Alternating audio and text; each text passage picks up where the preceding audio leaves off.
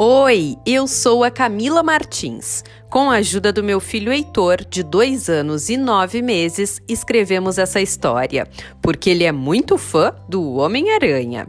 Seja bem-vindo ao podcast O Livro Secreto do Heitor. A história de hoje se chama O Menino Aranha e a Vizinha Mina.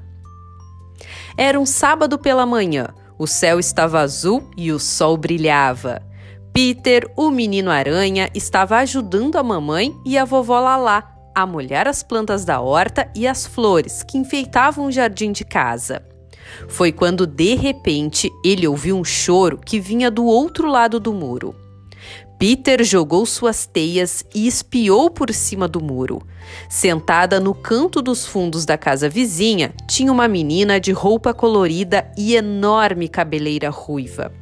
Ele a chamou Oi, eu sou o Peter. Quem é você? perguntou. A menina levantou o rosto e respondeu: Oi, eu sou a Mina. Sou nova aqui. Peter perguntou por que ela estava chorando e Mina contou que havia um ninho na sacada de casa e que um passarinho caiu de lá. Ele parecia machucado e a menina ficou assustada. Peter contou o que tinha acontecido para a mamãe e a vovó. Os três foram ajudar Mina. Eles cuidaram da asa do passarinho, deram algo para ele beber e comer. E em poucos dias, o bichinho estava bom de novo, piando e pronto para voar. Peter e Mina deram o nome de Piu-Piu para o danado e o devolveram para o ninho.